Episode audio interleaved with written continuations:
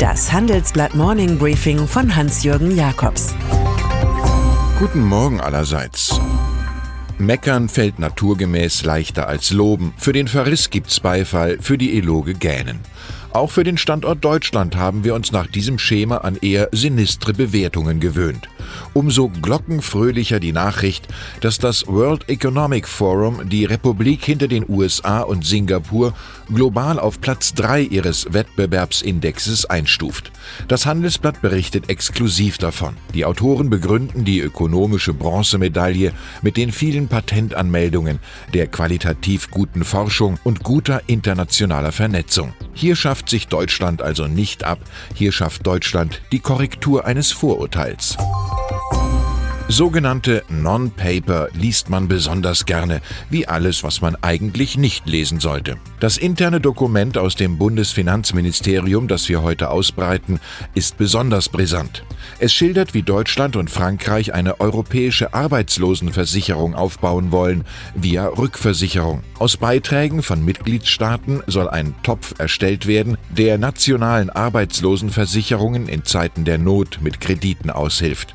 So will Ressortchef Olaf Scholz, SPD, gegen Abwärtsspiralen angehen und die Solidarität stärken, wie es im Non-Paper heißt.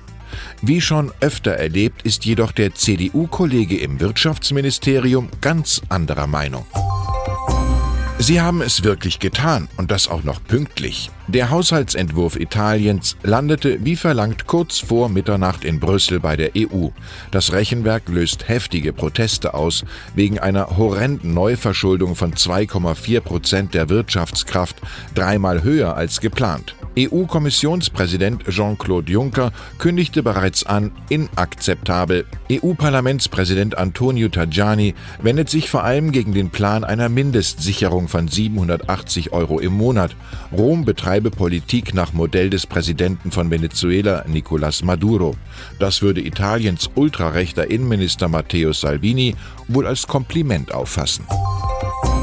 Reisefreiheit und freie Wohnsitzwahl ist etwas Schönes in Europa. Leider werden diese Möglichkeiten auch über goldene Pässe von dubiosen Figuren genutzt, die sich mit viel Geld eine Residenz kaufen, die vor der Steuer schützt. EU-Justizkommissarin Vera Jourova hat das jetzt zu Recht kritisiert, mit Blick auf eine aktuelle schwarze Liste der OECD. 21 Nationen tauchen hier auf, zum Beispiel Malta und Zypern, die hunderte Staatsbürgschaften an Vermögende aus Russland, China und dem Mittleren Osten verhökert haben. Jourova rät zu stärkeren Kontrollen, bewusst am Jahrestag der Ermordung von Journalistin Daphne Caruana Galizia, die auf Malta Korruption aufdecken wollte. Heute Abend läuft mal nicht das bayerische Volkstheater Seehofer, sondern ein Fernsehduell klassischer Provenienz. Volker Bouffier, CDU gegen Thorsten Schäfer-Gümbel, SPD im hessischen Rundfunk. Der Christdemokrat hat mit Geschick und Diplomatie die schwarz-grüne Koalition geführt, ohne dass ihn dies zum Umfragenkönig vor der Landtagswahl am 28. Oktober gemacht hätte. Womöglich müssen die TV-Duellanten danach koalieren, wenn es nicht doch zur Jamaika-Koalition kommt. Denn mit 29 Prozent würde Bouffiers Truppe 2013 38,3 Prozent genauso verlieren wie TSG mit seiner SPD, die bei 23 Prozent 2013 30,7 liegt. Hier wird also wie im Text zu Hessische Freundschaft der Musikgruppe Badesalz das Regionale zum Motto. The World brennt grad de Kittel. Innerhalb weniger Stunden sind einige markante Persönlichkeiten gestorben. Paul Allen, 65, PC-Genie und Mitgründer von Microsoft. Wilfried Scharnagel, 79, Bayern-Kurierchef und FJS-Erklärer. Sowie Berthold Leibinger, 87, Symbol für deutsche Ingenieurkunst, fürs Soziale des Familienunternehmers, für den frühen Drang zur Internationalisierung Japan, kurzum für die Tugenden des Mittelstands. Haltung war hier Teil der Bilanz. So wurde aus Leibinger ein Großer der Wirtschaft. Einer, der als Lehrling mit 19 zum schwäbischen Werkzeugmaschinenbauer Trumpf kam und als studierter Maschinenbauer und Konstrukteur vom kinderlosen Inhaber zum Nachfolger erhoben wurde. Ein Erfinder mit 100 Patenten, der mit einer Kopiernibbeltechnik oder später mit Lasermaschinen Erfolg hatte und der einen Milliardenkonzern formte.